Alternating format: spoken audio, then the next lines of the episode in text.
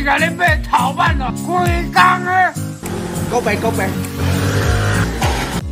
欢迎来到又样又矛盾的我们。大家好，我们是 F 组，我们要探讨的 podcast 主题是网络时代带来的交友革命。我们会分成五个面向来探讨交友软体。第一个是人与人之间的沟通如何从直接变为从网络，再来探讨网络交友之间的好处与坏处，以及如何针对坏处进行改善，再来教大家如何聪明面对交友软体。最后是网络交友造成世代间有什么不同的关系？近几年来，在网络出现之后，人与人之间的联系已经不止在现实生活中，并不只是因为在生活上、兴趣上、业务上有所交集的人们才能成为朋友。网络平等的给了人们一个无限制的交友空间，无论是怎么样的两个人，只要聊得开，都能成为朋友。而交友软体的出现，更是将网络交友的方便性更上一层楼的提升。或许我们可以很确定的说，网络交友会成为未来人们最主要的交流环境。上述谈到网络改变人们联系彼此的方式，那会遇到什么问题？接下来我们会探讨交友软体的好处以及坏处。那交友软体有很多好处，但其中一项应该是，应该就是可以拓展交友圈的。那例如我的高中同学，他原本的生活圈大多都是女生，但在使用交友软体后没多久，就交到男朋友了。因为他是一个蛮内向的人，使用交友软体的时候大多不会直接见面，那可以用讯息沟通，对他来说是更舒适的沟通方式。也是因为这样，他觉得同样都是第一次遇见陌生人。用交友软体，他可以更轻松表达自己，同时也不会受到空间或是时间的限制。许多日常间的小事情，如果朋友不在身边或是在马路，可能会比较难在当下分享自己的心情。但交友软体上的离客、不配对跟聊天系统都可以都可以避免掉这个问题。但在她遇见她的男朋友之后，之前也有也曾经在交友软体上遇到不好的经验，像是有人会无意。有意无意的嘲笑她的身材，或是讲一些性骚扰的话，那这些一度都让我朋友对交友软体抱有很负面的态度。虽然不用直接面对与人交流，带给我朋友很多的好处，可能也因为这样子，让人讲话更不留情面，无意无意中会伤害到很多人的心。那除此之外，也有透过交友软体进行诈骗的相关新闻。因为要使用交友软体，基本上没有人没有人任何的条件，也因此更有可能会被有心人士利用。那既然交友软体会直接遇到这样的问题，该怎么改善？那接下来我们会谈谈如何改善这样的问题。就像我朋友的经历，他曾经在交友软体遇到有人对他的外表冷嘲热讽，也有听说也有听说不少其他朋友有遇到这有遇过这样的问题。慢慢的可以看见一些交友软体主打不放上照片，用其他方式来认识不同的人，不让外表成为唯一的评断标准，像是透过声音决定要不要认识这个人。也这些都都是随着用户不同的反应下，根据市场做需求做出的反应，甚至这些缺点也有可能在过去面对交友时也会出现同样的问题。同时，有些交友软体也会透过大数据分析来帮你判断跟怎样的人更容易有相同的话题，或是利用一些简单的小游戏，像是你画我猜来认识新朋友，过程比起一般的聊天更又更有趣，让交友过程中可以免去一些。开始会有的尴尬感的尴尬感，那而且也可以吸引到一些不是为了谈恋爱，单纯希望聊聊天的人。交友软体这些交友软体的改善都反映在不同的时代，我们都会遇到一些在沟通上的困难。过去的交友圈只能限缩在比较小的范围，但随着科技进步，出现了像是交友软体这样的新技术，也却也有它自身的问题，而我们又去又如何去修正它，或是应这样的问题？当我们提到交友软体好处以及坏处后，或许大家没有使用交友软体的经验，很惧怕认识陌生人带来的不安感。于是，接下来教教各位男士如何聪明的使用交友软体，帮助各位男性成为交友大师吧。好，那你各位男人呐，我知道你平时自己一个孤单难耐，想透过交友软体来寻找自己的另一半，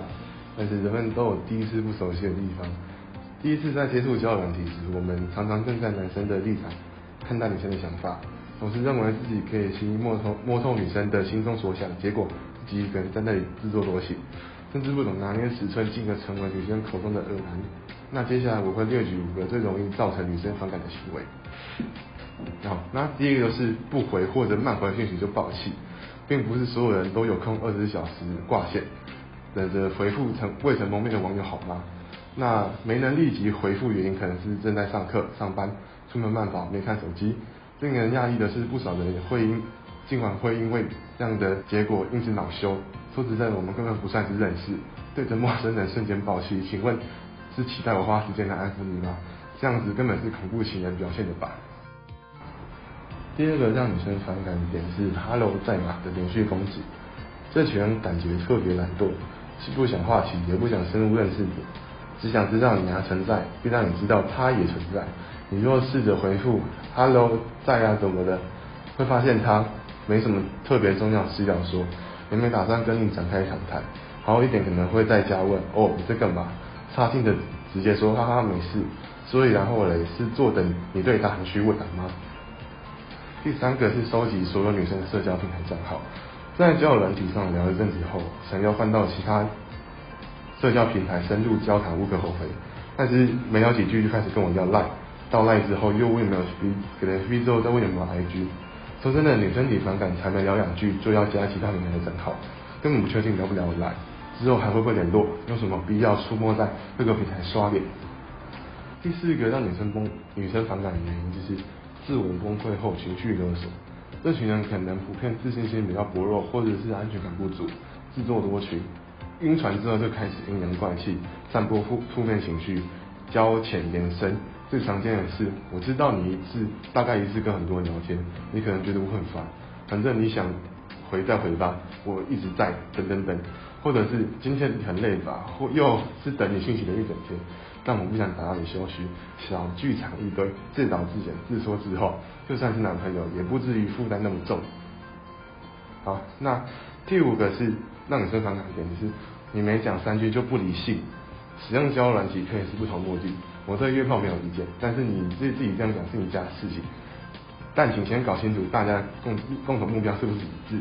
有些人可能完全没问过别人有没有约的意图，就试着引导到新的话题。对我身体比本人更有兴趣，然后没几句就哦，你一定很那个那个那个那个，就是很那个那个那个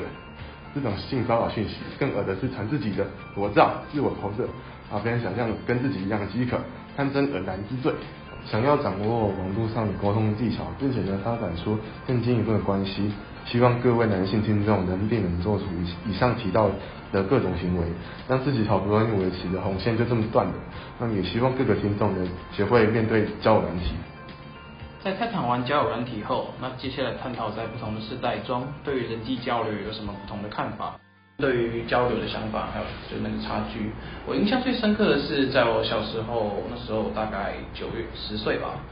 ，iPhone 四好像刚刚上市，智慧型手机还不普及，雅虎、Google 等网络平台也还在发展。那时候大过年的，爸妈拉着我跑过半个台湾，给在各地的亲戚拜年。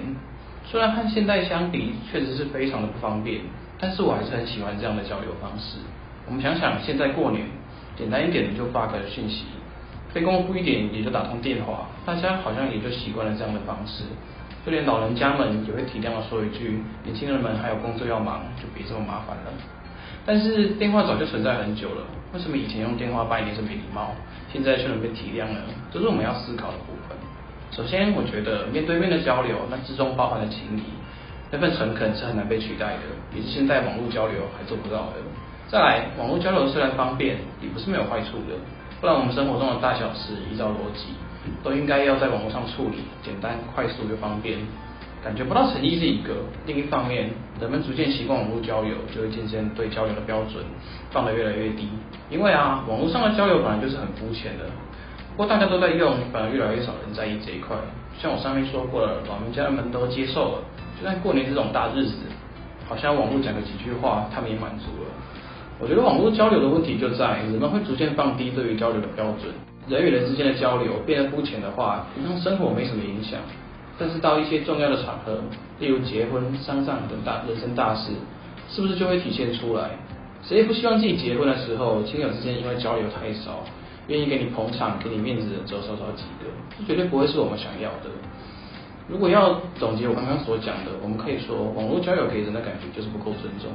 过去人们认识的方式，通过朋友介绍或是婚姻中节约见面，才直接面对面的方式。如今交友软体的出现带来了许多方便性，但是之间都是陌生人，必定会产生不信任感，而且少了许多真实性。如果只是想当普通朋友，比起现实中认识的朋友，在交友软体上认识的情谊可能会相对不够，要培养出一段坚定的友谊，或许更是困难。无论怎样，人们要去适应随着时代演变出现的新事物。网络对于人际交流的影响很大，我们可以说网络带来一个革命。对于这样的改变，我们要学会如何聪明的面对，才不会被抛在后头。谢谢各位今天的聆听，我们有机会下次再见。